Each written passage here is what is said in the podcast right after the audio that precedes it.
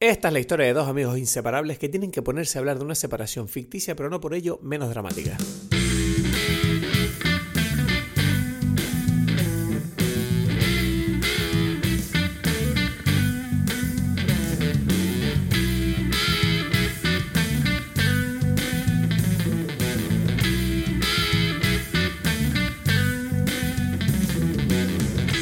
Hola a todos, bienvenidos a Dime Pelis. Mi nombre es Cristos Gacielo desde Tenerife. En breve vamos a estar a conectar con Edgar Aponte desde Berlín.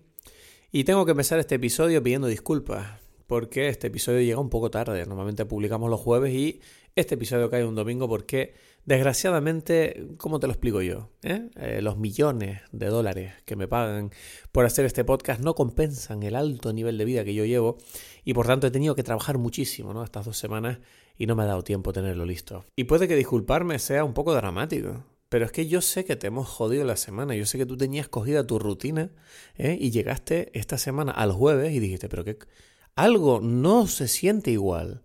Te, te, empezaste a sentir confundido. De repente sentiste un vacío que duró también el viernes y también el sábado. Y tú decías, pero qué cojones.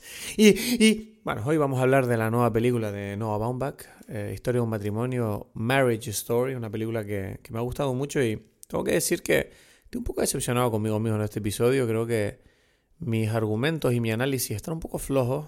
Creo que no he estado todo lo presente que debería y me molesta eso. Creo que tengo que aprender a escuchar mejor. En cambio, Edgar creo que hace muy buenos argumentos y muy buenos análisis. O sea que aún así la conversación es bastante interesante, hemos sacado bastante puntos en claro. Y es un análisis de una película maravillosa que, creo que es de lo mejor del año y de la década. Muchas gracias a todos los que me han ayudado a elaborar, por cierto, la lista de mejores películas de la década. Estoy en ello. Eh, algún día lo conseguiré. Hay muchas películas, pero vamos a conseguirlo y recordarte, decirte de mi viva voz que voy a trabajar duro para que no vuelva a suceder este horrible suceso que te ha dejado seguramente traumatizado lo entiendo y que te ha dejado como. te ha roto todos los pilares de tu existencia. O sea.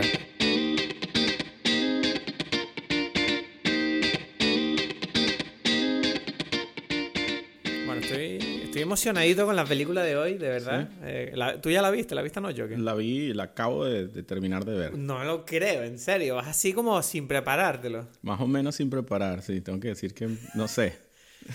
Uf, tú eres un duro ahí, tú no tienes miedo, eres un podcastero de podcastero salvaje. Sí, vamos a ver si, si me vienen ahora los, los conocimientos, las ideas, las cosas. Quizás no, ¿no? Quizás de repente termina el podcast no. y, y mañana digo, ay, ¿por qué no dije esto? Te quería comentar eh, que hoy he estado en Instagram eh, hablando con, con, los chicos, con la gente, la, nuestros queridos oyentes, que eh, pidiéndoles ayuda para hacer la lista de lo mejor de la década. Ok. Sí, porque dije, bueno, mejor que me ayuden porque ya, ya, estoy estresado con esta cosa y la verdad que he hecho una pedazo de lista ya, que de hecho tengo que apuntar la última hora que me acabo de acordar, uh -huh. a Ghost Story, tengo que ponerla. Ok, pero ya tienes la ¿Tú lista la pusiste hecha, entonces? esa?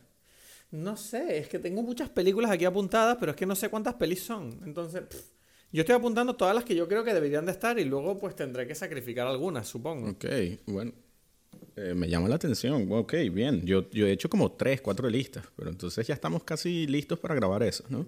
No sé, o sea, yo tengo aquí muchas películas, no sé cuántas hay, eh, muchas. tengo que todavía, y todavía quedan. Pero bueno, ese podcast saldrá, eso simplemente lo anunciamos, lo mejor de la década, habrá que hablarlo de, dentro de poco. Sí. A ver, hoy en la intro te quería proponer una cosa, noticias no tengo realmente, no hay okay. nada especialmente llamativo, uh -huh. pero hay una cosa que me han, que me han escrito hoy por... Eh, por Instagram. Okay. Se llama uh -huh. Ani Animatenebra en Instagram. Mari creo que se llama. Uh -huh. Pero eh, esta chica me preguntó eh, que qué opinamos nosotros sobre el tema de separación artista-obra cuando surge una polémica, ¿no? Sobre uh -huh. un, cuando un artista tiene algún tipo de delito o comete algún tipo de, ¿sabes? Se mete en algún embrollo.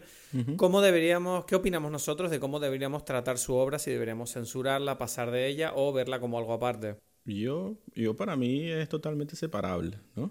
Eso es como, como decir, eh, no sé, si el ingeniero construyó el, el puente y el puente funciona, no voy a decir, ya, pero él trataba muy mal a su esposa, ¿no? No sé si me convence eso de él. Y es como, bueno, pero el puente funciona, ¿no? Entonces, voy a... Sí, pero hay casos en los que yo siento que a lo mejor eh, es más complicado, ¿no? Porque a lo mejor a veces el puente está decorado con imágenes de eh, esposas siendo bien tratadas. ¿Entiendes lo que te digo? Entonces es como que de repente el puente es como, uff, qué feo, porque era mentira. Este tipo. A ver, a ver, vamos a hablar. Muy raro. O sea. Vaya mierda de metáfora. No, o sea, no sé. Puente. que no te sirva no, a, a ti no significa que sea una mierda. No, pero me refiero a que, por ejemplo, mira, a mí el caso que más me viene a la mente cuando hablo de este tipo de cosas es el tema de Louis C.K., ¿no? El comediante, el cómico Louis C.K., que hace dos años, creo que fueron, eh, se, se descubrió, ¿no? Eh, toda esta polémica que supuestamente él en varias ocasiones se había masturbado en frente de mujeres, eh, tanto creo que en casi siempre en ambiente laboral, bueno, también en privado.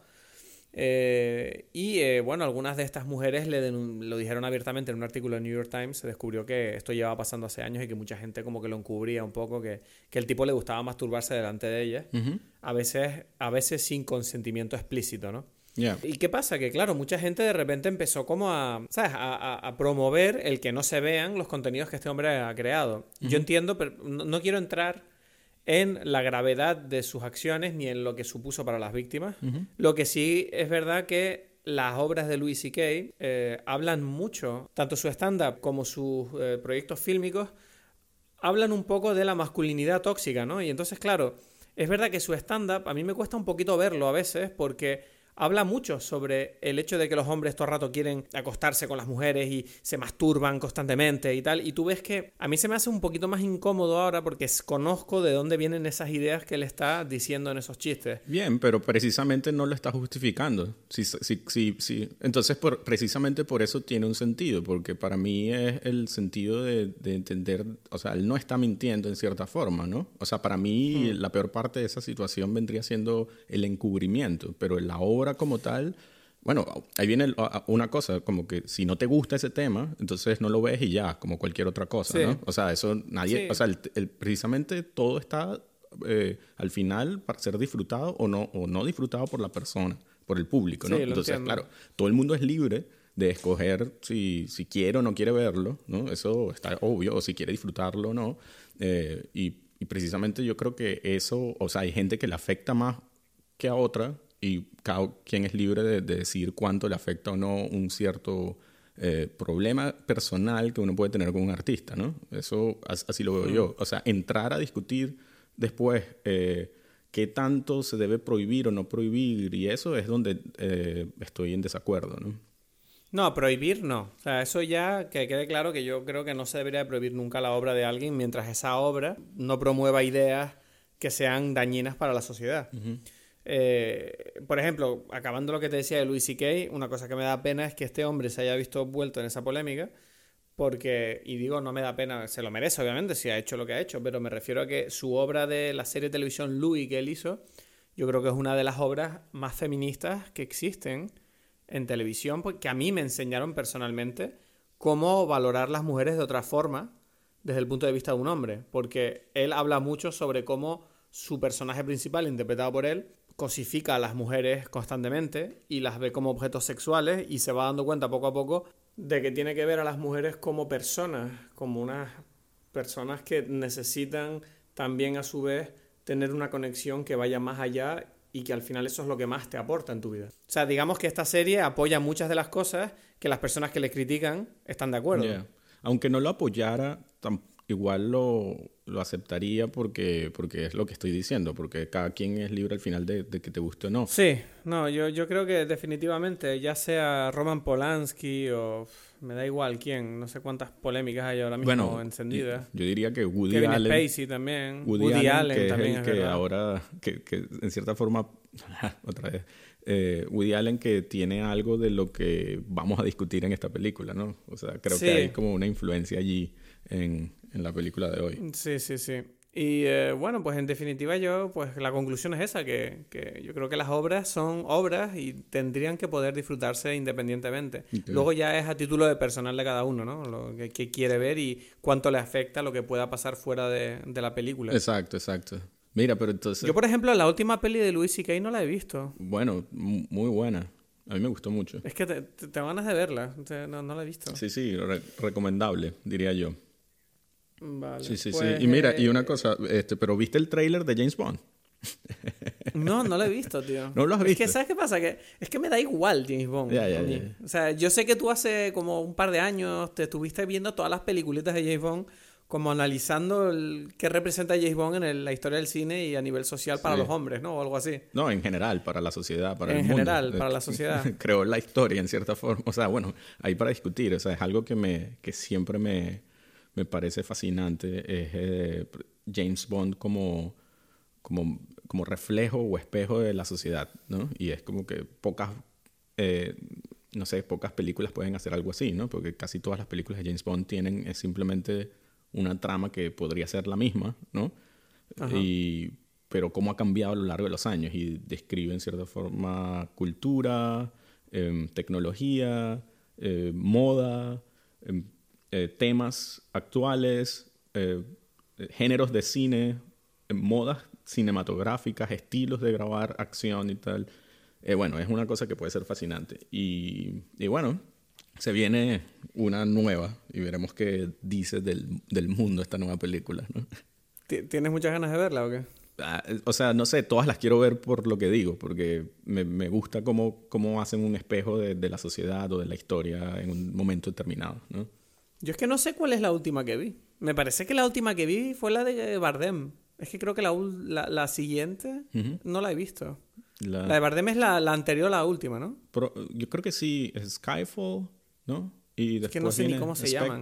Imagínate. Y, Spectre es la que no he visto. Exacto. Esa no la he visto, que sale Christoph Waltz. sí, exacto. Y esta nueva, que en el trailer sale que vuelve a salir, ¿no? Este Christoph Waltz. Entonces ya... Pues tengo que, tengo que verla. ¿A ti te gustó Spectre? ¿Es bueno? o qué? No, no me gustó mucho, no. ¿No? No, es de las que... Pues entonces- sí. Es de las, de las que no logran algo interesante, digámoslo así. Y bueno, ¿y qué? Otro tráiler que salió fue el de Black Widow, que conecta con Scarlett y lo que vamos... y la actriz. Uh, Black Widow. E- Ese tráiler sí que lo vi, fíjate. Porque tenía curiosidad, ¿no? Por el personaje, ya que... Spoiler, bueno, en fin, si quién no ha visto Avengers. Eh, eh, Black Widow muere, ¿no? En Avengers y de repente te sacan la película de ella. Y digo, tenía curiosidad por ver si, si, si existía la posibilidad de que en, este tra- en esta película se inventen algo para, para revivirla o algo. Para el A mí se me- Es que son, super, son superhéroes. Ya sabes cómo es el rollo de los superhéroes que mueren pero siempre a vuelven. mí se me había olvidado, yo no sé qui- quién, a quién le importa si la gente muere en una película de superhéroes, a nadie, ¿sabes? Eso no es ni, ni spoiler, ¿sabes? Es como... Uf, tú, tú ya estás con tu hate ahí, te noto un No, hate pero es que, ahí es que suave, da igual. suave y cariñoso. Siempre va... No hay forma en que, en que Superman se quede muerto. Eso no va a pasar jamás, ¿sabes? Ni nadie. ya. ¿sabes? Entonces, No, pero ni nadie no, porque yo qué sé, hay personas, hay con personajes de cómic que sí están muertos, pero Black Widow en concreto... dime uno, dime uno. Eh, yo qué sé.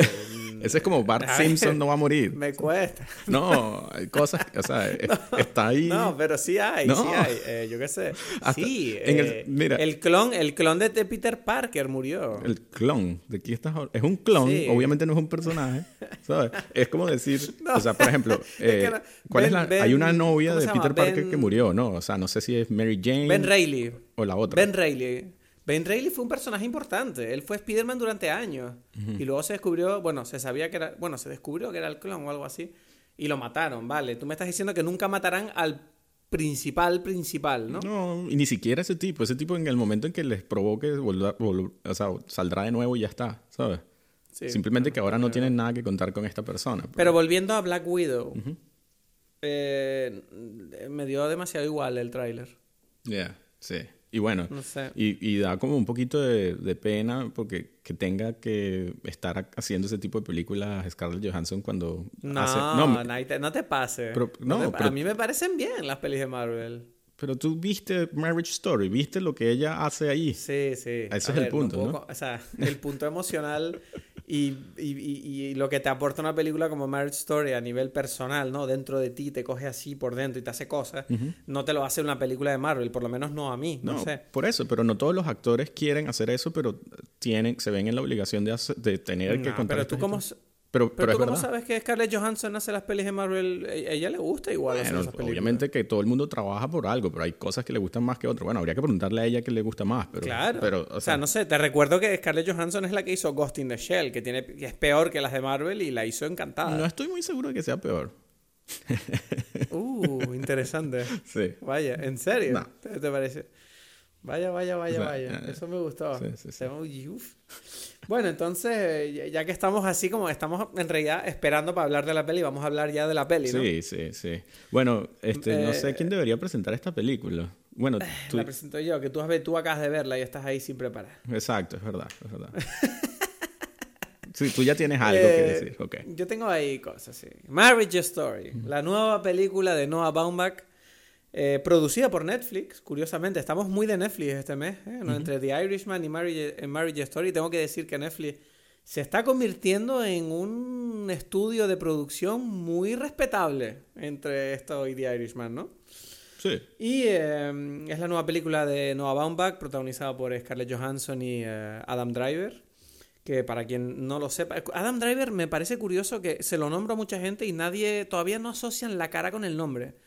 Adam Driver, le digo a la gente, y la gente, ¿eh? Eh, Adam Driver, digo, sí, el tipo de Kylo Ren de Star Wars. Ah, ya sé, Kylo Ren. El de Girls, ah, sí, pero nadie. Parece que todavía les cuesta acordarse del nombre de esta persona. Yo creo que Adam Driver se está convirtiendo como en el, el Edward Norton de los 2010, ¿no? Es como el mejor actor de esta década casi. Es increíble lo que, se- lo que está haciendo este hombre, de verdad. ya, sí, puede ser. Sobre todo por la... por- te digo, creo que ya lo he dicho alguna vez, ¿no? Que es un tipo que físicamente, por la voz que tiene y las pintas que tiene, yo cuando le vi en Girls pensé, uff, se va a quedar... O sea, este tipo es increíble, pero siempre le voy a ver como el tío de Girls. Y es como mentira. Ya, ¿sabes? Diez años más tarde es como... Este tipo es el, es el nuevo Darth Vader y está haciendo... Solo hace peliculones, de verdad. O sea, Black Clansman, que la vi hace un par de semanas, también es excelente. Eh, de verdad, Adam Driver está a un nivel ahora que yo creo que se está comiendo el mundo. Y bueno, eh, esta película, ¿no? Marriage Story habla, pues, como su nombre indica, de, eh, un de la historia de un matrimonio, o más bien de cómo se deshace un matrimonio. Y bueno, no sé, Edgar, me gustaría empezar preguntándote ya, porque la acabas de ver, ¿cómo te sientes? ¿Qué opinas de la película? ¿Te gustó o no te gustó? Sí, o sea, me siento bien. Yo, yo siento que podemos dejar eso para el, para el final porque es como difícil ahorita decirlo. Yo te preguntaría a ti, yo Sí. te devuelvo la pregunta y mi pregunta es, Vale. eh, ¿tú la viste quién, con cuál de las dos personas, o sea, bueno, como dijiste, es la historia de un divorcio, ¿no? En realidad, no de un matrimonio. Sí. Pero, ¿y, y qué, qué punto de vista, o sea, de qué lado te pondrías tú cuando la viste? Hay que tomar lado. ¿tú No, crees? no, no sé, pero Porque te yo- pusiste yo, de algún siento lado. que la película... Puedes decir que no, o sea, pero mi pregunta A ver, es esa. es- es- no, yo, o sea, yo siento que la película se centra un poquito más en el personaje de él, porque él es el que tiene como más crecimiento durante la película, porque pasa de estar en una posición y la película básicamente te muestra cómo su, la vida que él tenía montada se deshace poco a poco por completo, a pesar de que. Eh, eh, él, él parece que no lo ve venir y, y- poco a poco las señales van incrementándose hasta que explota todo. Y tú ves que al final de la película es él un poquito aceptando el hecho de que las cosas ya no van a ser como, como eran. Mientras que el personaje de ella pareciera que durante toda la película tiene más o menos claro lo que ella quiere porque ha llegado a ese punto de ruptura con él. Por Entonces, eso, para ti, o sea, cuesta- eh, creo, que, que- creo que la película no es una cuestión de ponerte del lado de nadie, sino que, bueno, la película te está contando un poquito más algo de, de cómo él ha provocado ese divorcio. o sea, la- para ti la película es, es balanceada. Es algo que, que no toma posición. No, toma posición. Pues toma posición, yo creo que la, la toma desde él, pero ¿Sí? no creo que lo haga en detrimento de ella. No, no, por eso. Es que eso es una buena pregunta y por eso eh, te, la, o sea, te la hago porque yo sentía que, que, la, que la película tenía la posición de ella. Ajá. Y por eso me parece interesante. Y quería, o sea, porque me haces pensar que... Yo estoy diciendo que la película te enseña su punto de vista, pero sí que te explica. No, sí, sí. no digo, no pero- digo que la película diga que ella tiene No, no. razón. Y yo Solo está- digo que la película impone su. O sea, obviamente la película. Está ella claro. impone lo que ella quiere. ¿no? Está claro lo que tú, lo que tú dijiste, pero es que eso, por eso me, me- me gusta la eh, preguntarlo, porque siento que, que la experiencia de cada persona que ve esta película va a estar determinada por cómo ve, en cierta forma, las relaciones o, o, puntos de vista de cómo somos, ¿no? Y, y, yo sentí, y después, o sea, aquí conversándolo y tal, sentía que, que, que ella era la que estaba, estaba más justificada, a pesar de que la película tiene un buen balance, o sea, la película intenta balancearse, ¿no? Eh, balancear los dos puntos de vista. Pero yo pensaba, yo viendo la película, yo me sentía que iba un poco hacia, hacia su lado. Y cuando tú me dices lo otro, me parece curioso, porque siento que, que que va por allí eh, algo de, de, la intención de la película, ¿no? De... No, pero cuando tú dices que va hacia su lado, te refieres a que ella tenía más razón. Porque yo sí que creo que en la película lo que te muestra es que este tipo es un, es un personaje, Charlie, el interpretado por Adam Driver, es un director de teatro en Nueva York, bastante reputado, que está creciendo, ¿no? Y lo que te muestra la película es que él es, a pesar de que es un tipo dulce, que tiene un montón de virtudes, eh, se ve que es un tipo muy egoísta, que se, que, se, centra en sí mismo y en su carrera antes de todo, y que cuando la película empieza, ella ya ha roto con él porque no puede ya seguir más su camino, ella quiere tener, se siente asfixiada por la relación y quiere tener sus propias, sus propios sueños y, su, y quiere cumplir sus propias metas. y él, no, la, él la impide, entonces... Pero, pero, pero ¿la impide? O, o, ella siente que le impide porque no se ve el, el matrimonio de ellos. ¿Sabes a lo que me refiero? A ver, pero sí se ven los detalles, por ejemplo, de que cuando ella le propone, ella le dice que quiere hacer este piloto, él se burla del tema. Eso no se ve, eso, eso lo dice ella. Sí lo dice, sí, no, no, no, no, pero él lo dice. ¿Cuándo lo dice? Lo dice ella, pero a ver. O sea, uno, por eso, pero... Entonces tú, tú te lo tomas como una mentira, eso. No, no, es que eh, yo, yo siento... Y el hecho de que, por ejemplo, ella dice también, pero es que no hace falta que él lo corrobore, o sea, que decir, él también dijo que cuando ella quería ser el piloto, que el dinero que ella ganara con el piloto, que lo, que lo invirtiera en la compañía de producción de él. Y, eso, y entonces eso es otra muestra de su egoísmo. Por no, hablar del hecho de no que necesariamente. una señal... Bueno, escúchame. La señal más clara de egoísmo es el hecho de que han roto, ella ya está separada de él, se va a marchar a Los Ángeles y aún así él no puede evitar decir, mira, necesito decirte cosas que creo que tenías que haber mejorado de tu última interpretación. Ya, pero eso Cuando ella ya acaba y eso te muestra la obsesión que él tiene con su propio trabajo. No, pero ella es actriz. Ella, o sea, en el sentido de que ella, si ella es actriz y él la quiere ayudar o lo que sea, ese es su punto de vista. Y, y aquí viene lo que yo pienso sobre, sobre mucho de esta película, que es, se llama Marriage Story y es porque es una, son las historias de, de cada uno.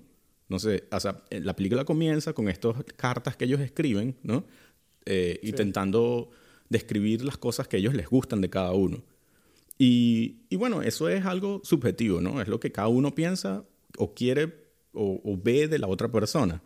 Y, y, yo siento que la película se repite todo el tiempo eh, con respecto a, a, Todo esto es una opinión, lo que cada uno ve, pero no podemos ver, y yo creo que eso es parte del interesante de la película, es no sabemos qué es la realidad. Nunca vimos nada de ese matrimonio. O sea, vemos en ese, en ese plano, pero todo es positivo.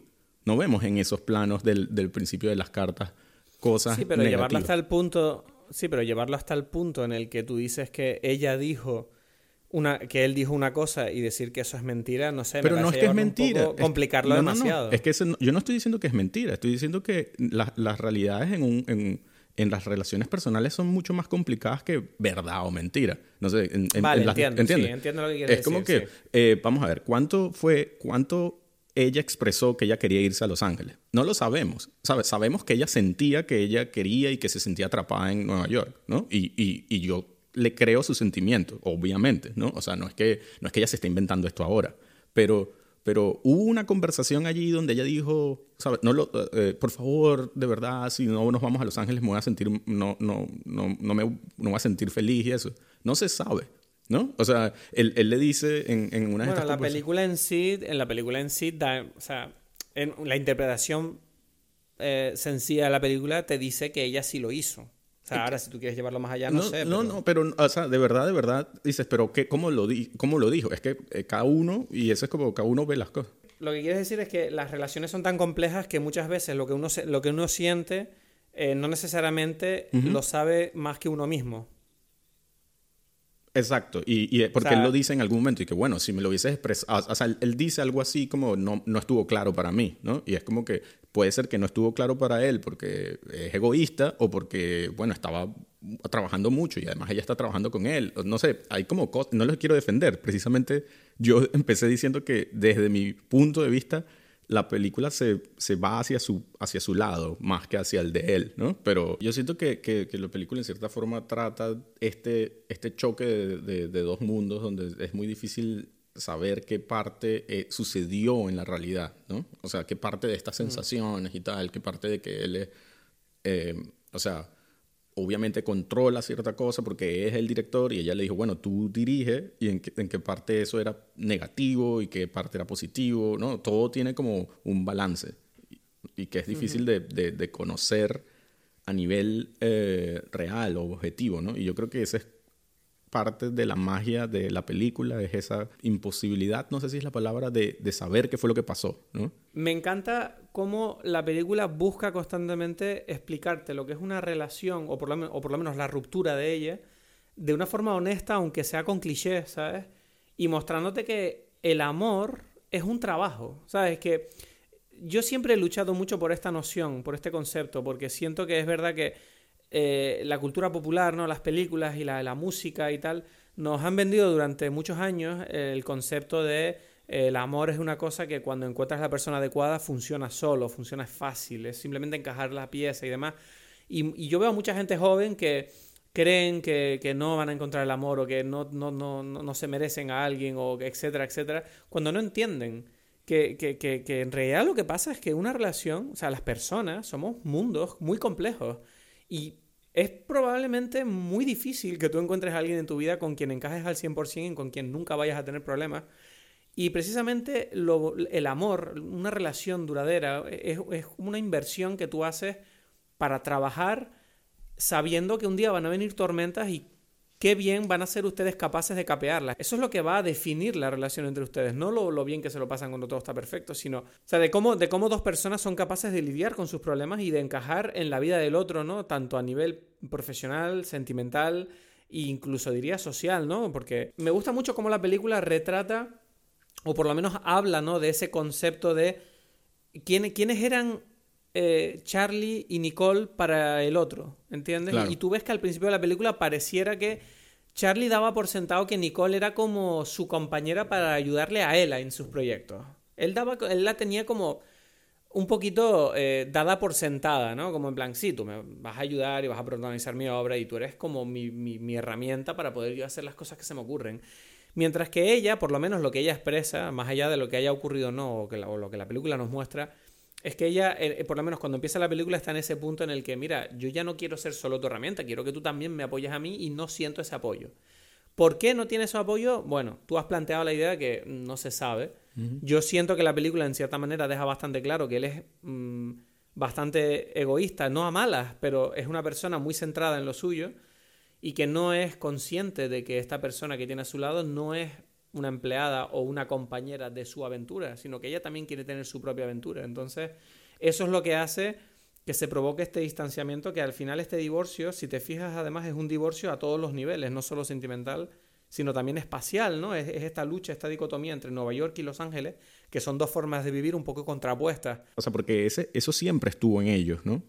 O sea, ella era de Los Ángeles y era, él era de Nueva York. O sea, eso está desde antes de que comience la historia. Eso, eso en un principio no, no significó un problema. Y eso es, o sea, o, ¿cómo lo ves no, tú? No, significó un problema para él. Ella siempre dijo que quería irse a Los Ángeles. Tú dices que ella lo dice en la película. Por eso, pero ella lo aceptó. Ese, otra vez, es como que... no, pero lo aceptó a regañadientes. O sea, toda la película nos muestra que ella dijo, bueno, yo me voy a Nueva York unos cuantos años. Y después ella le empezó a decir desde varios años mira, no me gustaría volver a Los Ángeles. Y él le decía, bueno, ya más adelante iremos. Él le daba largas todo el rato. Entonces, eso es lo que hace que ella al final acabe rompiendo porque ve que todas las cosas se juntan y este tipo no le muestra la atención que quiere. yo voy por, por, por, por, la idea de que eh, obviamente donde tú vives o donde tú te formaste, tú eh, naciste y, y lo que te crió forma parte de tu personalidad, ¿no?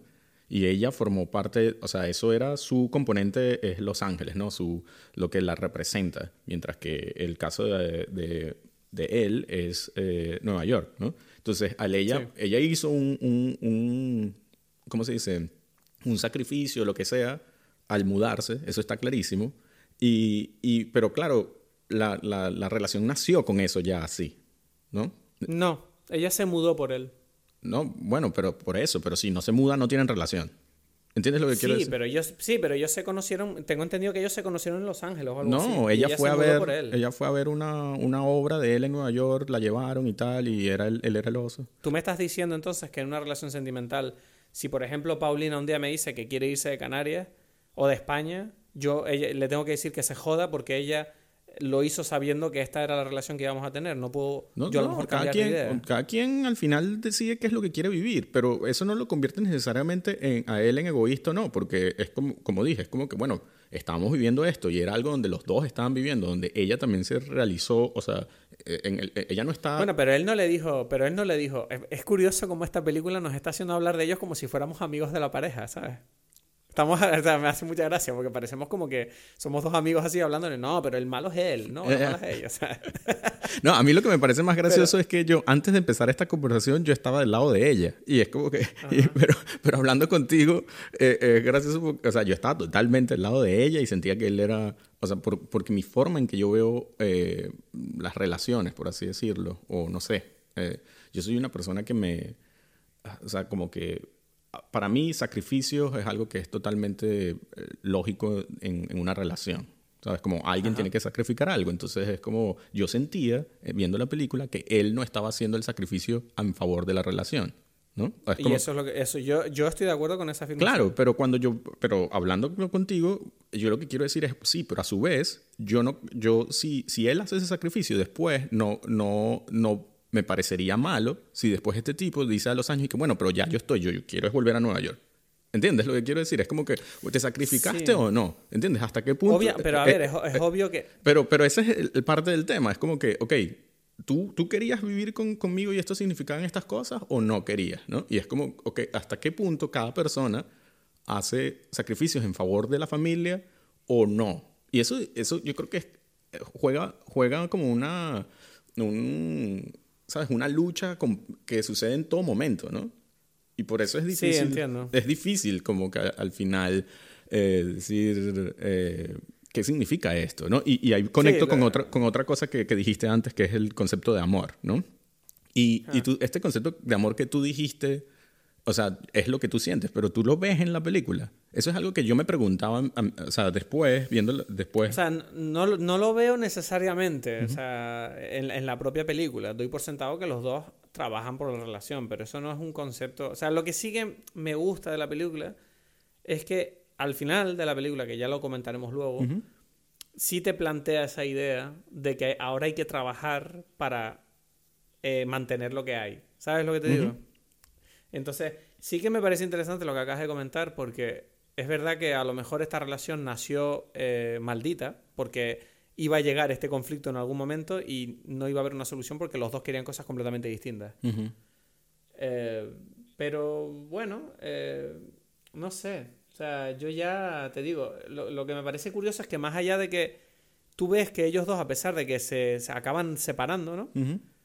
Aún así se mantienen, tienen la suficientemente inteligencia y cariño el uno por el otro para tener una relación cordial en los, en los, primeros meses de separación, como para que incluso haya situaciones en las que él, todavía la abraza y le da besos y la ve como, ¿sabes? Como que se siguen tratando como una pareja, en verdad.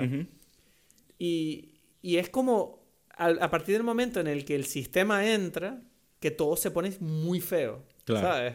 Claro, claro. Y es curioso y, me, llamó mucho la atención porque, claro, yo no sé lo que es un divorcio. Yo no estoy casado, no, nunca he pasado por un divorcio. Tú tampoco, espero que no, no lo pases nunca. y, pero, pero en la película esta es la primera vez que he tenido esa noción de cómo pareciera que una cosa tan personal, ¿no? Como es tu matrimonio y tu pareja, se convierten como en, en simples herramientas de un sistema ya completamente medio automatizado, fuera de tu control, que de repente expone todas tus cosas más personales y, las utiliza como armas para conseguir cosas que además, en cierta manera, ni siquiera tú quieres, ¿no? Es curioso como que la abogada la empuja a ella a, no, pero bueno, tú, ¿sabes? Vamos a conseguir todo esto. Y ella, bueno, pero tampoco hace falta tanto. No, no, pero es mejor, mejor pedir más porque no sé qué, no sé cuándo. Y el otro igual, ¿sabes? Como que Tú ves que, eh, por ejemplo, Nora, la, abogada de Nicole, le dice, este sistema eh, premia las actitudes feas, los, malos comportamientos. Y, el, y el otro, Rey Liotta, que por cierto, Rey Liotta, ¿de cuánto tiempo sin verle? Sí. eh, de repente le dice, al final de este proceso me vas a odiar, pero es lo mejor para ti. Y es curioso, ¿no? Y los dos están como medio secuestrados por sus abogados. Eh, eh, ya, yo siento que ahí viene algo interesante. No sé si secuestrados es la mejor palabra para describirlos o, o, otra vez volvemos a lo que dije de story, de, de, una historia, una narración. Y ellos no es casualidad que son, eh, bueno, ella es actriz, él también es medio actor y es director, que todo está basado en narrativas y es lo que le dice Laura Dern, la, la, la abogada de ella, le dice algo así como, bueno, tenemos que contar nuestra historia. Y es lo mismo que después el, eh, creo que es Alan Alda, le dice a a Charlie, como nosotros, hey, tenemos que retomar la narrativa y tal. Y es como que otra vez el nivel de cuál es la historia que queremos contar es algo importante, ¿no? Y, y, yo no lo, o sea, entiendo lo del sistema, pero yo creo que el sistema va por otros lados. Yo, pero yo lo veo más bien como somos animales narrativos, ¿no? Y, y por eso eh, precisamente la narración construye, o sea, como que cómo queremos que sea el final de, de nuestra historia, ¿no? Entonces ellos, cada uno tenía su posición, ¿no? Y, y, claro, por eso son tan, tan, no sé, tan espectaculares los, los papeles de los abogados, ¿no? Alan Alda, eh, Ray Liotta y Laura Dern, porque lo que ellos están haciendo es como, bueno, somos actores, mientras que los otros es como, sí, pero, pero por favor podría ser un poco más así. Ellos como que en cada caso están jugando el papel del director de la obra que ellos quieren que se vea y los actores son los otros, ¿no? Eh, como literalmente en las conversaciones ellos no hablan en, la, en, en la, ¿sabes? En, los meetings que hay, sino los, los, abogados, ¿no? Y es como que, bueno, yo te dije que dijeras tal cosa, el otro le dice tú, yo te dije tal cosa, y cada uno está intentando, a través de, de, estas, de, esto, de estas voces, ¿no? Llegar a algo. Y es curioso como ellos, en como ellos eh, dejan libre a los abogados. Ellos podrían haber dicho, no, eso no es lo que yo quiero decir en ningún momento, ¿no? Pero no lo hacen porque, porque, porque porque creo que sí lo querían. Simplemente es como que yo, no, yo no quiero ser yo el que lo dice, quiero, lo tiene que decir otro. Porque, porque cuando ves la, la, la, pelea, la escena de la pelea, ¿no? cuando por fin se ven a ellos dos discutiendo, algo que solamente sucede en un momento de la película, ellos dicen cosas que son prácticamente como lo diría el abogado, son ah, incluso hasta más horribles de lo que los abogados lo dijeron. Uno, en ese momento de la película, uno espera que ellos como, bueno, estas personas en realidad quieren lo mejor, ¿no? Los abogados son los que están dañando todo el sistema, o sea, el sistema es el que está dañando toda la relación, pero cuando ellos dicen, ok, vamos a hablar tú y yo, que va a ser racional, es lo menos racional, es una cosa horrible, ¿no? Y yo creo que, que, es curioso, porque uno en la película te, te, hace como una trampa donde tú crees que, bueno, esto se está volviendo una mierda por culpa de estos abogados, pero cuando los ves a ellos es como que, bueno, ya, esta gente no puede seguir con este tipo de relación, ¿no? Sí, no, la, la, escena de la pelea es absolutamente mm, brutal. Sí. O sea, es, es, o sea, yo cuando vi la escena, no, me acuerdo que no paraba de pensar, digo, pero cuántas, o sea, esta escena, se, ¿cuántas veces puedes grabar esto en un día? O sea, esto, yo, yo, yo dije, yo, yo no paraba de pensar, bueno, esta escena la habrán grabado una vez, es que no, no, y ¿sabes qué leí después? La grabaron 50 veces. Claro. y, y la grabaron sobre, o sea, tardaron dos días y la grabaron, o sea, 25 tomas al día de esa escena solo. ¿Tú te imaginas el nivel de interpretación que tienen estos tipos para ser capaces de llevar sus cuerpos y su energía a esos niveles? Es que de verdad, me tengo es que no, o sea, cuando veo estas cosas es cuando yo veo que o sea, yo no soy actor. O sea, esto, esto, o sea, esto es una locura lo que hace esta gente. Sí. Y, y, me hace mucha gracia, sobre todo porque Adam Driver últimamente no he parado de pensar en él mucho porque hace poco estuvo aquí en Tenerife, él grabó un anuncio para Burberry. Y un amigo mío participó en el rodaje y al parecer me contaba que Adam Driver era como muy intenso, como que él necesitaba un gimnasio eh, montado para poder hacer las cosas, para prepararse bien para el papel de ese que. Y como que la actitud de mi amigo era como, bueno, menudo flipado de Hollywood. Y yo decía, sí, puede que sea un flipado desde tu punto de vista, pero es que este tipo trabaja a un nivel muy alto, ¿sabes? Y es como, él no puede andar con tonterías de, bueno, voy a trabajar aquí incómodo. No, necesito lo que necesito para poder hacer lo que tengo que hacer. y, y cuando veo estas interpretaciones es cuando me doy cuenta de, mierda, o sea este tipo es una... de verdad, esa escena ese momento en el que él le dice lo más horrible que se le ocurre para hacerla daño, ¿sabes? Porque está está súper enfadado y al momento y al decirlo es como que se viene abajo, ¿no? Sí. Y tú ves que ella no, no está especialmente dolida por la frase que está oyendo porque ella ya está ella ya se fue.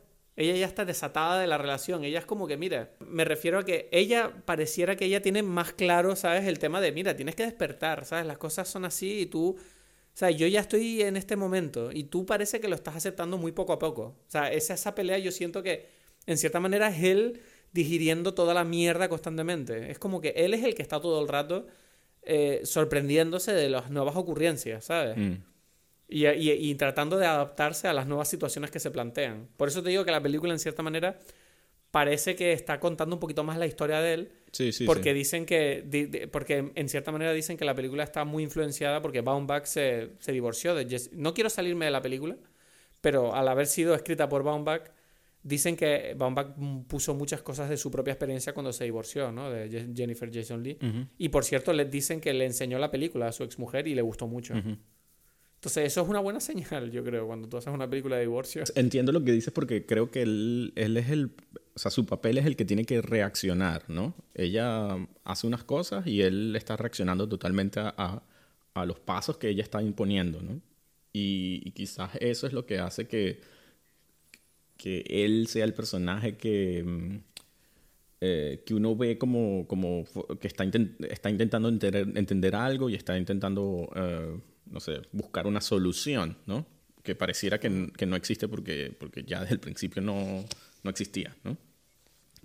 Pero, pero bueno, algo, o sea, eh, mencionaste también lo del sistema y, y bueno, lo, lo comentamos ahora y me parece interesante que esta película, eh, tú te reíste, a- a- tuvo con, componentes de comedia, porque más o menos... Es que eso, es- sabes que estaba justo esperando para decir eso. Ajá. A pesar de ser profundamente dramática, yo creo que no es oscura, ¿sabes? Es como tiene humor y tiene unos cambios de tono que reflejan muchísimo lo que es la vida real, ¿no? Que incluso en los peores momentos de nuestras vidas, lo quieras o no, tienes momentos alegres o, o- o- o- o el ambiente no tiene por qué ser tan cargado. Nuestras vidas no son un género, ¿sabes? Sino un batido de experiencias que nos tomamos de distintas maneras, ¿no? Eh, con distintas narrativas. Entonces, me encanta, por ejemplo, la escena donde Charlie recibe los papeles de divorcio de la hermana.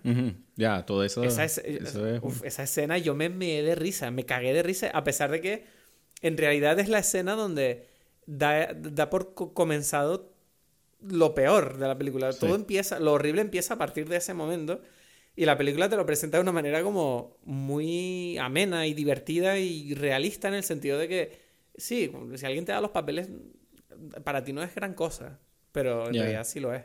Por ahora, es que en ese momento es donde se pone completamente el traje de Screwball Comedy, que ya en, ¿en qué película fue Mistress America? Creo que eh, Mistress America de Noah Baumbach es prácticamente completamente una, una, una Screwball Comedy. Y, y en este caso, romántica, a mí me parece curioso que, que, que- que- porque normalmente, o sea, el, el concepto tradicional de comedia sería eh, una historia donde una pareja al final eh, termina unida, ¿no? Entonces me parece curioso, no es la primera vez que se cuenta una, una comedia romántica donde la, la pareja no termina unida, ¿no? No sé si la primera sea Annie Hall, pero es la primera que me viene ahora a la mente, de Woody Allen. Y, y esta película toma algo de esto, ¿no? Porque no deja de ser comedia, como dices tú, pero no... Pero la historia está destinada a terminar en, en la que estos personajes están separados. Y, y por eso me pregunto yo qué tipo de, de idea de amor es la que maneja Noah Baumbach o la que en cierta forma manejamos los, los, seres humanos ahora en el 2019. Porque, porque las películas eh, reflejan, como dije con lo de James Bond, eh, algo de la realidad, ¿no? Y antes era imposible pensar una comedia romántica donde la pareja no termina unida, porque, es, porque la, las sociedades querían, eh, ¿cómo decir?, eh, imponer una idea donde el- la familia o la pareja como núcleo familiar son importantes de la sociedad, ¿no? Y ese momento de creación es muy importante, o de reforzamiento, ¿no? En los años 30, años 40, eh, estuvo todo este, este tipo de películas que llamaron la- las comedias de, de eh, ¿cómo se dice? Remarriage, como de revolverse a casar, ¿no? De los, eh, y es- eran todas screwball comedies dirigidas por George Cukor, Frank Capra, y Howard Hawks, y estas películas que eran Cary Grant y eh, Catherine Hepburn, todas son historias de una pareja que se vuelve, o sea, que tienen unos problemas y vuelven a casarse, ¿no? Que es como que, o, o sea, si, si esta película hubiese sido creada en otra época, esta, esta pareja hubiese decidido al final estar juntos, ¿no? Y, y, es como que el momento final uno siente, como dijiste tú, que hay un cierto amor, algo, ¿no? A ver, el final, aquí hay una cosa que, que, hay que tener en cuenta, ¿no? Y es cómo la película cierra esta tragedia, por llamarla de alguna manera. Exacto. En principio, tradicionalmente es... más tragedia que comedia, pero exacto, ese es el tema, ¿no? Sí, pero la, la, para mí la escena definitiva es la de cuando Charlie sale a cantar. Ya, ya, ya. Sí, la canción que canta es eh, Being Alive, de la obra Company, ¿no? Que es de Steven Sondheim. Y claro, yo, yo me acuerdo que yo conocía esta obra un poquito y la busqué un poco. Digo, ¿pero qué significa? Claro, las letras es bastante obvia. Pero es curioso cómo la escena empieza con él tratando de explicar lo que ha sido el divorcio, ¿no? A todos sus amigos y no lo consigue. La narrativa, como tú dices, no le sale, no la porque pareciera de alguna manera que él no la tiene clara todavía. Exacto. Y, y de repente sale, oye los acordes y se pone a cantar esta canción que va, para quien no lo sepa, esta canción es como eh, es una canción sobre la obra de, de, un personaje que era un soltero treintañero que poco a poco va entendiendo el valor de casarse, ¿no? A pesar de que él no quería y el valor de compartir su vida con otra persona. Y esta, esta canción es la que él canta antes de casarse finalmente y compartir su vida con otra persona. Y eh, lo curioso es que Charlie eh, la empieza a cantar un poco como de forma irónica, ¿no? Porque justo cuando lo, cuando lo ha perdido todo. Sí. Y tú vas viendo que a medida que él la va cantando, se empieza, empieza a contemplar lo que, las letras, empieza a contemplar lo que significa eh, el tener a alguien que te apoye, tener a alguien que te asuste, que te haga daño y que te cure. Y empieza como poco a poco, mientras la canta, a darse cuenta de lo que ha perdido y eh, de cómo a Nicole la tuvo, se mudó con él, actuó en sus obras, le dio un hijo y le ayudó además a conseguir la beca MacArthur, que es la que él nombra durante la película. Y a pesar de todo, pareciera que él fue incapaz de ver cómo la estaba matando lentamente, o por lo menos esa es la conclusión a que él llega y ves cómo la canción se convierte en un solemne adiós a su yo del pasado. O sea, aceptando que las cosas nunca van a volver a ser iguales por culpa de los errores que él siente que ha cometido y ves que abraza su dolor, sus heridas y acaba en un, cuando acaba la canción él está en un sitio distinto a cuando empezó a cantar y ves que la siguiente escena es la de él anunciando que ha empezado a trabajar para remediar esta situación en la medida de lo posible y se ha mudado a Los Ángeles para trabajar en las obras de teatro, una cosa que él dijo que nunca haría mientras estaban casados y para estar más cerca del hijo y de ella. Y lo más bonito es que tú ves la escena donde se van de Halloween y eh, él coge al niño, se marcha y ve que tiene el cordón desatado y ella se lo ata. Y pareciera que ese gesto yo siento que informa de que aunque ya no estén casados, van a seguir siendo compañeros en esta vida por el hijo y que siempre van a estar presentes el uno para el otro, aunque no sea como parejas sentimentales, al igual que dice la canción, ¿sabes? Lo de siempre voy a estar por ahí tan asustado como tú para ayudarnos a sobrevivir el estar vivos. Entonces, a mí me parece un final muy bonito en el fondo, porque yo vi la película con una amiga que estaba como súper enojada de que no volvieran. Ya, es, que, Y yo, estaba, y yo en cambio no estaba triste, yo estaba súper contento con el final. Sí, ves, pero ahí volvemos a lo, que, a lo que significa entonces una comedia romántica en el, en el, en el año en el que vivimos, en estos tiempos, porque ¿por qué no podían estar juntos, no? Esa es una pregunta importante, en cierta o sea, que, hay que responder. ¿Qué significa? Y por eso pregunté al principio que, no sé, que, y esto es como difícil, yo no tengo una respuesta para esta pregunta, pero ¿dónde está el amor o cuál es el amor que, quiere transcribir esta película? Porque en principio, o esto es algo que, se pensaba antes, así como dije, todas las películas terminan volviéndose a casar o volviéndose a unir, había como la idea de compromiso que en cierta, que cierta forma dijiste tú antes, ¿no? De, de, para ti el amor. Sí, el amor es luchar por, por, por la relación. Pero, pero la película parece decir que, que, bueno, pero, pero no funciona igual. Aunque haya, porque, porque estaba claro que las dos personas querían lo mejor y estaban, no sé si comprometidas, pero pero bastante tienes que acordarte Tienes que acordarte que él le puso los cuernos. Y eso a lo mejor para ella es un deal breaker. Ya, Eso es una buena, una buena, no sé, una buena desviación. Yo siento que, que eso es uno de los componentes de la película que no sé si siento que está como medio forzado. Porque cumple como poco una función un poco como que, bueno, hay que, hay que hacer algo que, que haga, que le dé más poder a ella como, como por alguna razón, pero, pero no, no, no. entiendo por qué dices esto. Porque no. O sea, me parece, me parece un comentario. mm, O sea, ¿por qué no? O sea, no entiendo. No, no, no. O sea, que por qué no él. O sea, me refiero. Lo sentí como, como un. Como una utilización, o sea, como una herramienta que, que se sacó así en último momento no a Baumbach para, para darle como mayor, fuer- mayor fuerza a su argumento. Siento que no hacía falta. creo- ¿Sabes? Eh, eh, ¿Entiendes lo que quiero Yo decir? creo Como- que sí hace falta. Yo creo que sí hace falta porque informa sobre el egoísmo de esta persona que, que ¿sabes? Eh, eh, inmerso en su trabajo, no solo no le presta la no le da a ella lo que ella necesita, sino que encima, dentro de su trabajo, eh, acaba cometiendo ese error por el cual, pues obviamente ella le quiere hacer pagar. O sea, no me parece que Sí, esté fuera de lugar me- para nada. Pero en, eh, no, no, pero en el contexto de la película me parece un poco como el elemento que, que me, que me salta un poquito, porque es como que, eh, bueno, si la razón es esto de que él no la quiso, o sea, de que él no, no la quiso, no, de que él era un egoísta en el que no le daba eh, suficientemente o suficiente valor y, y libertad, o no sé cómo describirlo, a ella, ¿no? O, o de, de suficiente importancia a lo que ella quería en la vida, eso está totalmente claro, ¿no? Y no hacía falta lo otro. Además, porque en la película está pero ahí es que como la- que sucede y da igual, vida- ¿sabes? O sea, da igual. Pero es que la, pero precisamente creo que la vida es así, ¿sabes? Que en la vida nunca hay un solo motivo. No, no, claro, decir, claro. ¿Sabes lo que digo? Que es que ahí es donde entro yo y te digo, bueno, es que esta película está intentando ser honesta y realista y igual que había un problema principal, pues surgió otro más, que era Ya, ese, ya, que, ya. que hizo que todo fuera una mierda. Sí, o sea, no sé, a mí ese, ese es el momento, solamente digo, me resonó un poquito forzado, como, como que, bueno, que, que, que es algo que, que, que es un rompimiento definitivo. Y es como algo como, me pareció muy tradicionalista, de alguna forma, como que, bueno, pero esto, esta relación no necesita, o sea, como que era como añadir un poquito de drama en algo que, que ya tenía el drama suficiente, o eso fue lo que yo sentí.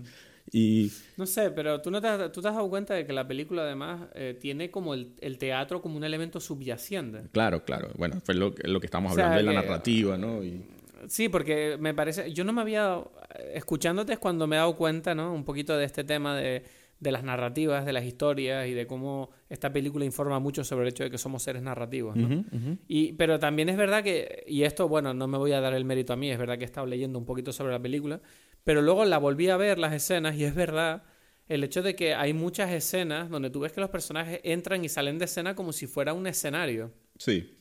Sí, sí, sí. ¿sabes? Y todo pareciera, o sea, es, es increíble como Baumbach está constantemente, bueno, además del hecho de que está utilizando canciones como la de Being Alive o la de You Can Drive a, a Nice Person Crazy, Ujú.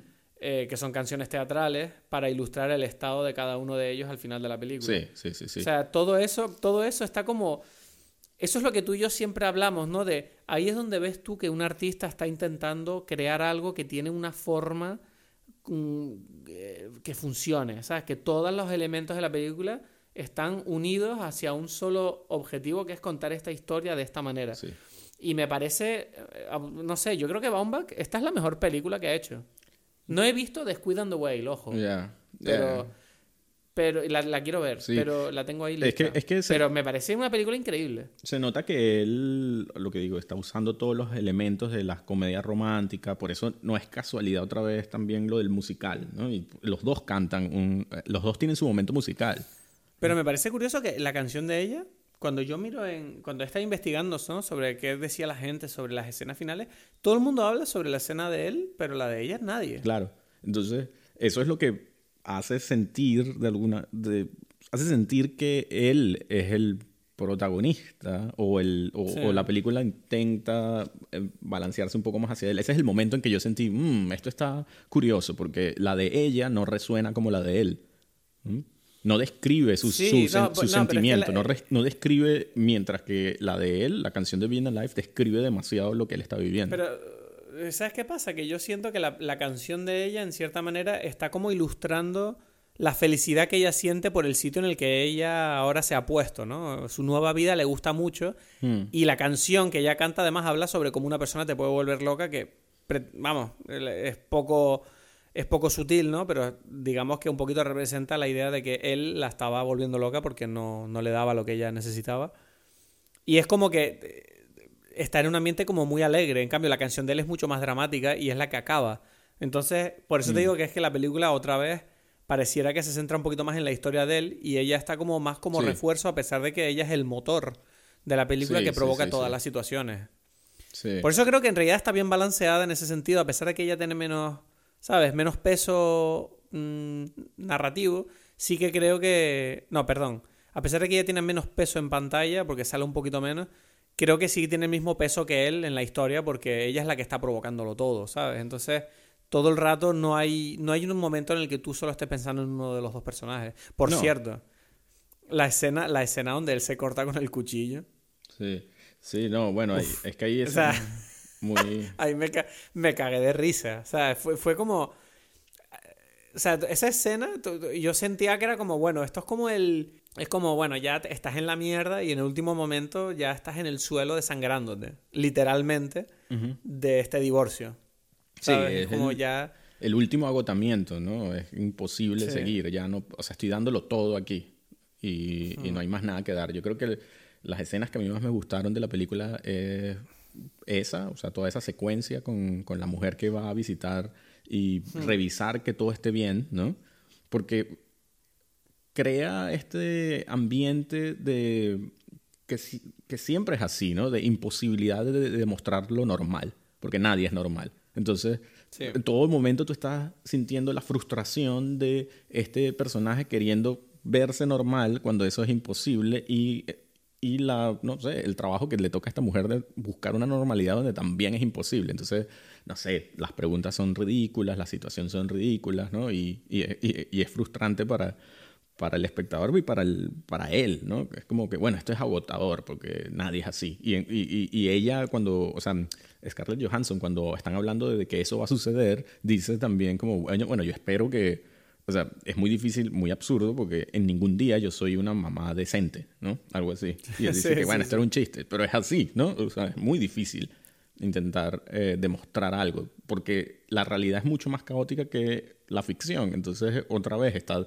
la idea es crear una narrativa donde se- sea normal, ¿no? Donde, donde lo que ella vea sea normal, ¿no? Y es, es muy gracioso.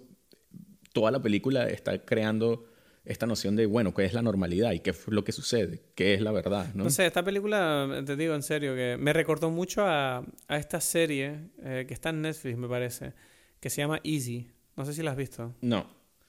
Pues es una serie que también habla de relaciones, de distintos tipos de relaciones, de distintos tipos de personas y de cómo lidian con ellas.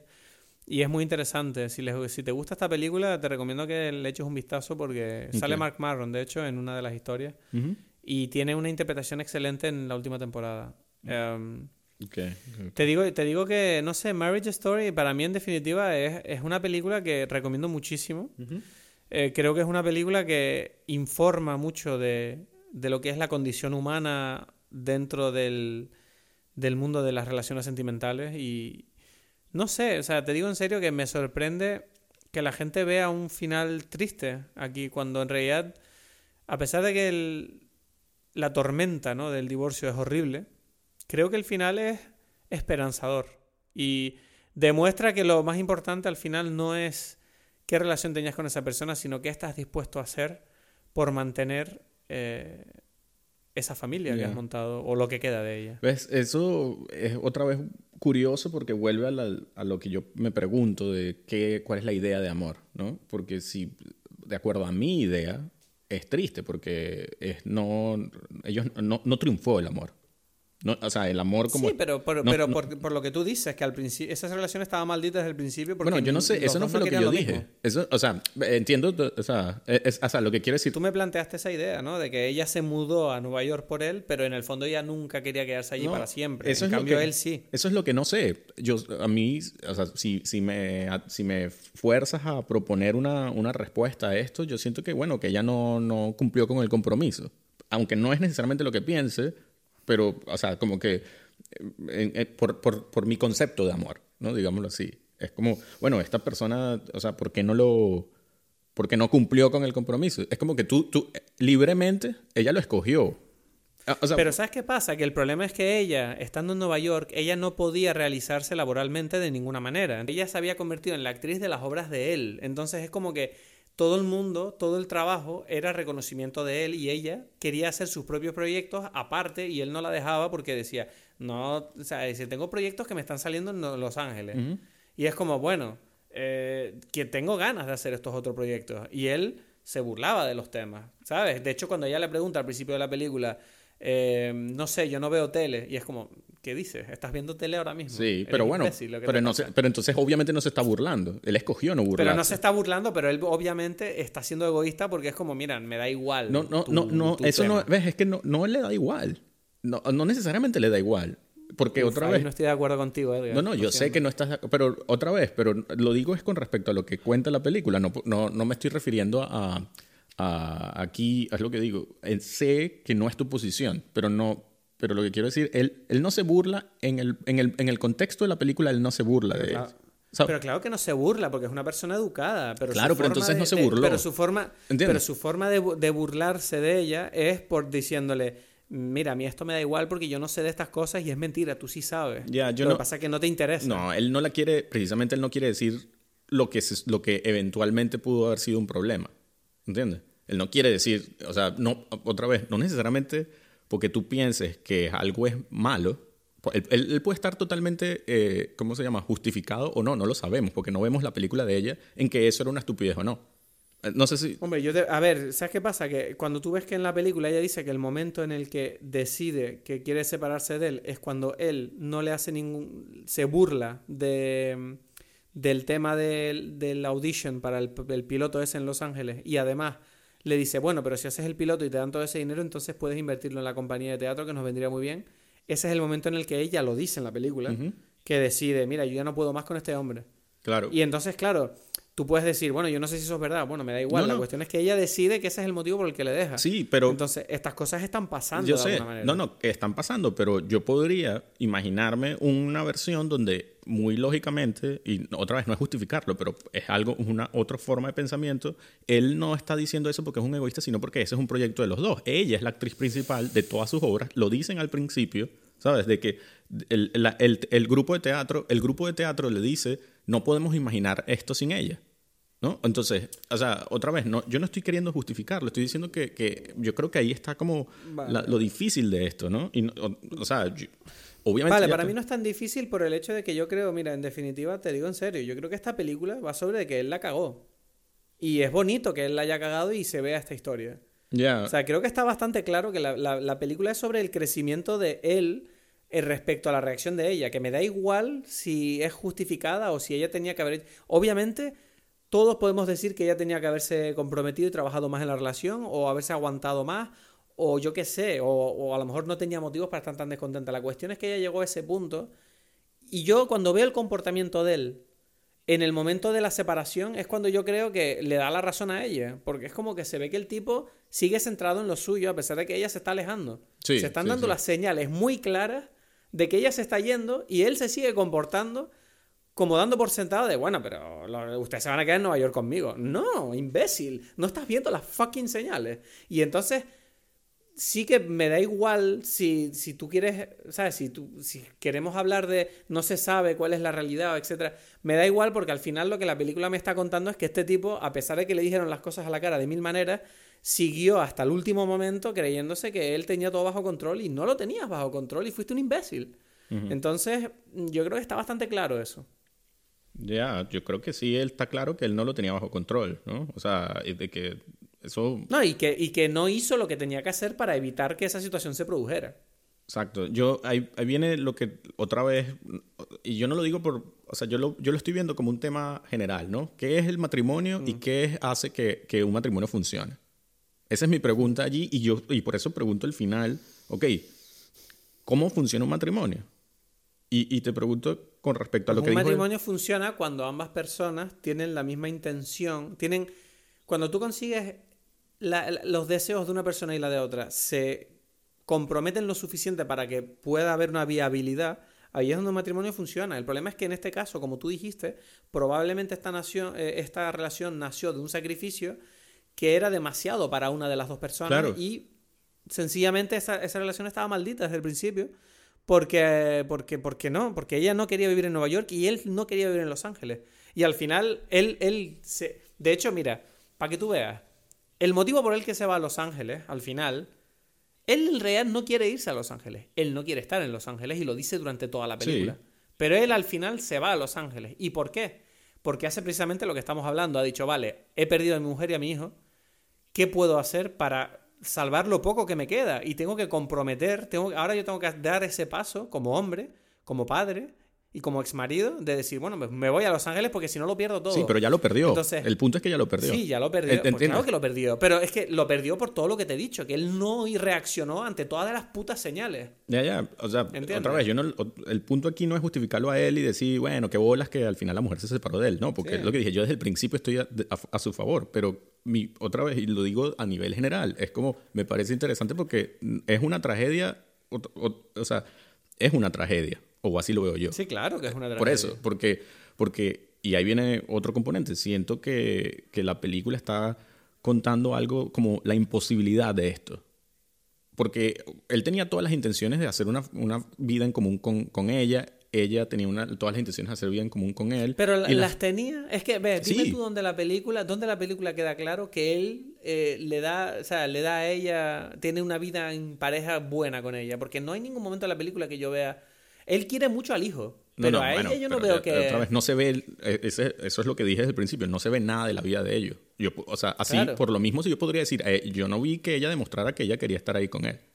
Porque ella es la que se fue. Entonces, ¿entiendes lo que quiero decir? No, o sea, precisamente ese es el juego de la película. Es como, no hay ninguna muestra de ninguno de los dos, en realidad. Sí. O sea, entonces es como, ok. Sí pero, sí, pero lo que queda claro es que la que ha decidido romper la relación es ella y si alguien decide romper su vida de esa manera es porque tiene, o sea, un motivo tiene que tener, aunque no esté justificado de puertas afuera.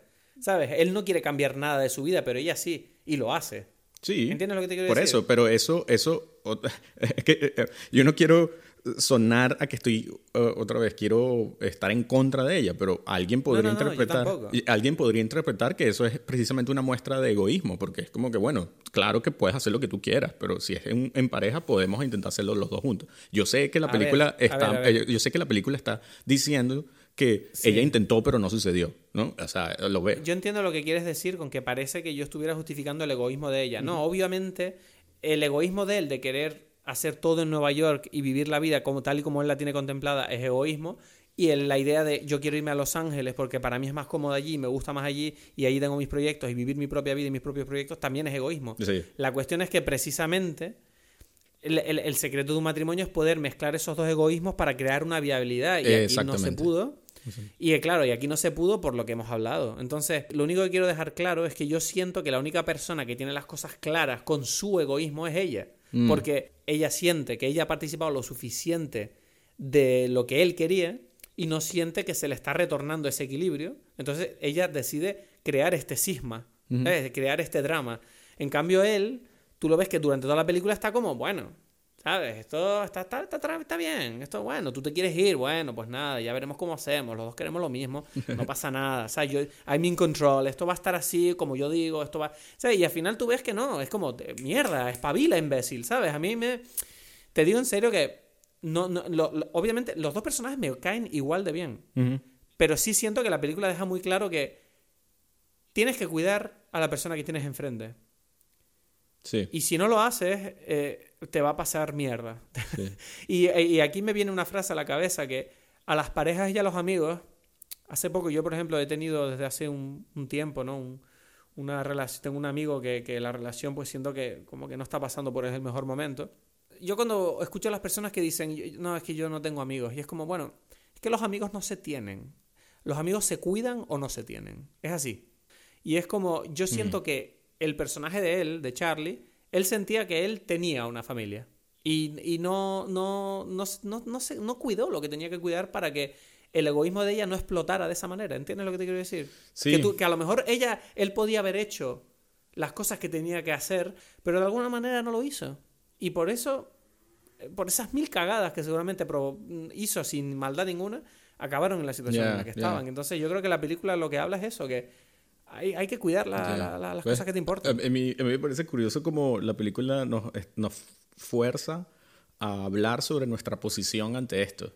¿no? Porque es eso, así lo siento yo. Y lo curioso, y, es como el juego, es que yo naturalmente veo las cosas muy parecidas a ti. Pero, pero al, Ya. al, al, al tener esta conversación me, me, me pongo, no sé por qué, porque quizás es mi, mi sensación a veces de llevar la contraria a veces, de, de, querer justificar porque siento que las otras, el otro grupo de personas que no necesariamente piensa como tú y como yo, no, eh, no son malas o no, o sea, yo sé que no es lo que tú estás diciendo, pero, pero hay todo un, un sistema, una justificación, otra forma de pensar. Y yo creo que esos choques son los que crean, no sé, fricción en, en, en las relaciones y no necesariamente son alguien está del lado positivo y alguien está un- o sea, alguien está llevando hacia un lado negativo o hacia un lado positivo, sino que bueno, esas son las, las formas de llevar y las formas de personalidades de cada uno. Y ¿Te refieres a la tendencia que tenemos todos de tomar partido en este tipo de problemas? es lo que dije desde el principio, es como que eh, por eso pregunté de qué lado te sentiste tú viendo la película, porque creo que eso informa. Yo no sé si respondí mal, pero No, no, no, desde no, el para principio nada. dije que yo no, no tomé partido. ¿Ves? Pero eso, eso es medio mentira. Eso es lo que quiero decir y no es malo. O, o sea, tú no estás respondiendo mal ni nada, sino que es- yo siento que como que uno, sí, y eso es algo que me gusta de la película, es que te, te pone en esa situación, ¿no? Eh, a pesar de que no lo quieras. sea, ¿sabes? Yo lo que, yo lo que digo es, o sea, no tomé partido en el sentido de... mm, no, no creo que ninguno de los dos tenga más culpa que el otro. Lo que, lo que digo es que la película me está mostrando lo que él hizo mal, Ya, más no, que lo que eh, ella ¿ves? hizo mal. Pero eso es lo que es lo digo, porque no lo ve. Y tú mismo dijiste hace poco como que, bueno, las mil cagadas que él hizo. Y es como, bueno, eso no se ve ninguna cagada en realidad. En- No, pero sí se ven en los detalles de cómo se tratan al principio. Pero y de cómo se- la trata ella durante la separación. eh, eh, ¿Cómo? Dime, dime, es- otra ¿Cómo vez que es como que... cómo? Tú- yo no veo que el tipo esté... pre- tú, cu- cuando ellos ya estaban separados, yo no, veía, yo no veía que el tipo tuviera ninguna duda de que ella no iba a volver a Nueva York. Y esa Bueno, porque él es pensaba horrible. que... Pero no, eso no le hace el malo. Pensar que él... Sí, pero mierda, se supone que te importa esta persona. Por eso. Y, y lo, único, y lo único que te importa es tu puta obra de teatro. No, no, no es lo O sea, único esta que le importa. se está alejando. No es, es todo- él está yendo a Los Ángeles, él está perdiendo toda la cosa. Perdió, dicen allí, perdió su, su una apertura en Broadway por estar en Los Ángeles. Él está haciendo No, los no, pero, pero lo perdió al final. eso. ya, pero, pero por eso, pero la película está mostrando que él está haciendo cosas. Y es curioso que a pesar de que él las está haciendo, y eso es lo que uno ve, otra vez, lo- todo lo, lo otro es lo que ella dice, y, y no es que sea mentira, es, es verdad, pero es interesante cómo, cómo uno se ve obligado a, a asumir las cosas, ¿no? Y es como, como dices tú, como dijiste antes, es como la conversación que uno tiene de, de, de- de un- las parejas que uno conoce y eso, como si estamos hablando de unos amigos, y dice, bueno, pero eso fue porque él, yo le vi como él la trata mal, o vi como ella en realidad no le gusta mucho a él, y cosas, ¿no? Y no sé, o sea, me parece que es muy interesante, ¿no? Yo que te quería decir, una, un- un- mencionar que me gustó mucho la edición de la película, ¿no? Y, o sea, por ejemplo, el, el montaje inicial de, de las, de las conversaciones me parece maravilloso. De, la, No, la cartas. intro, la intro de la película es increíble. Sí, sí, sí, sí. O sea, no hay mejor manera, sobre todo porque además creo que a, tra- a través de esos monólogos directamente ya tienes a los personajes completamente dibujados. Sí, sí, sí, sí, sí. Sí, o sea, es muy... Y, y, y, y todo el momento está haciendo, eh, ¿cómo es? Eh, callbacks a esa introducción, ¿no? A cómo, cómo eso es, es, es- verdad en, en- a cierta medida. Y, y tiene muchos momentos de montaje que son increíbles. Y bueno, la, la, la montadora, la, la editora es esta Jennifer Lame, que precisamente hizo también, o sea, hizo la, la investigación, muchas de las películas de, de Noah Baumbach, pero también participó en Manchester by the Sea, que es increíble. me, encanta, me encanta esa película. Sí, Es sí, una- sí. Esa está en mi lista de la década. y, que, y, que, y que se nota que tiene un... O sea, o sea, tiene algo como parecido a esta película, ¿no? Sí, Entonces, tiene una, cierta, una cierta energía. Y bueno, te, te Sí. pongo aquí otra película que, que editó esta mujer, Hereditary. Y Midsommar, ella, eh, que hablamos de la edición, ¿no? O sea, que hablamos que nos había gustado y tal. O sea, es la misma. es la misma. Entonces, bueno, es como... Bueno, esta tipa, esta tipa ha editado como la mitad de las películas que hemos comentado en este podcast. está, está interesante eso. De verdad que, no, quería como que hacer un llamado ahí, de decir que, que bueno, me, me gustó mucho y, y bueno, me parece interesante lo que ella hasta ahora ha hecho. Bueno, en definitiva, yo creo que Marriage Story, si no la has visto y has llegado a esta parte del podcast mal, pero, pero yo creo que, bueno, es un- yo- a mí me encantó esta película. No sé, me parece brutal. Sí, sí. Estoy. Y ¿Qué nota que le la- pondrías ah, tú, por entonces? cierto, Ok. antes de decir la nota, me gustaría hablar de brevemente de Alan Alda, Ya. del papelón que se marca Alan Alda. Me hace mucha gracia el papel de Alan Alda, de verdad. O sea, creo que. pero me llama la atención una cosa. El, eh, ¿Alan Alda tiene Parkinson? No lo sé. ¿O es, ¿O es una cosa que él interpretó? No lo sé. Bueno, da igual. Me encantó, me encantó la película. Creo que todos los actores están fenomenales y, la recomiendo muchísimo. Mi nota, bueno, yo mi nota la tengo muy clara. Es un 9, pero precioso, sí. 9, ok, ok, ok. Eh, yo creo que le pondría 8. Uh, y, solamente... me, esperaba un 7. no, no, 8. Yo creo que me gusta más The Squid and the Whale, que es otra vez también de una separación, ¿no? Y, un divorcio, pero... No me cuentes nada porque la voy a ver Eso no pasa nada. No Baumbach es como que... O sea, es, es algo que, está ahí. Este, divorce, Divorce es el filmmaker de los divorcios. No, es, exacto. Es el que ha tomado como el, el manto de, de, Woody Allen, ¿no? De contar las historias intelectuales en Nueva York. Y, y bueno, eh, como no ha tenido ningún problema em, en, su vida privada, la gente, o sea, tiene permitido seguir viendo las películas de él. Pero eh, The and the Well también es una historia bastante personal, eh, eh, pero más bien vista desde el punto de vista de los hijos del matrimonio, ¿no? Y, no sé, creo que en su momento me, me impactó más y por eso... Y, además, además está producida por Wes Anderson, estoy viendo. Sí, sí, bueno, ellos son amigos, ellos han colaborado en muchas cosas, ¿no? Noah Baumbach también eh, escribió junto con Wes Anderson el guion de, de, Fantastic Mr. Fox y bueno, tienen una relación muy, muy cercana. Hmm. Este, nada, solamente por eso le pongo un 8 a a esta película. 8,5 la nota de Time Pelis de, Exacto. de Marriage Story. Bonita nota, me gusta. 8,5, bonito ahí. Mira, que ¿tienes algo que recomendar? Me estoy acabando Maron, la serie de Maron. Ok, ¿no la habías visto completa? No. Ah. Eh, ¿Tú la has visto sí, entera? Sí, a mí me gustó mucho. La cuarta temporada es una locura. Sí, sí, muy, me gustó. O sea, creo que aumenta un poco el nivel al final. Sí, Sí, sí, me, me gusta mucho como es una tangente tremenda del resto de la serie. Sí, sí, sí, sí. Y eh, qué más, qué más. Eh, últimamente, ¿qué más he estado viendo? He visto algo más, espérate. Déjame pensar. He visto muchas pelis últimamente. Eh, no, no, no, me acuerdo de qué he visto. No. ¿Tú tienes algo ahí? No, la verdad, la verdad es que no. no. Bueno, pues esta parte yo creo que la vamos a borrar. Okay. bueno, otro capítulo de Dime Peli que se acaba. Esperemos que te haya gustado. Recuerda que puedes contactar con nosotros en las redes sociales, por email.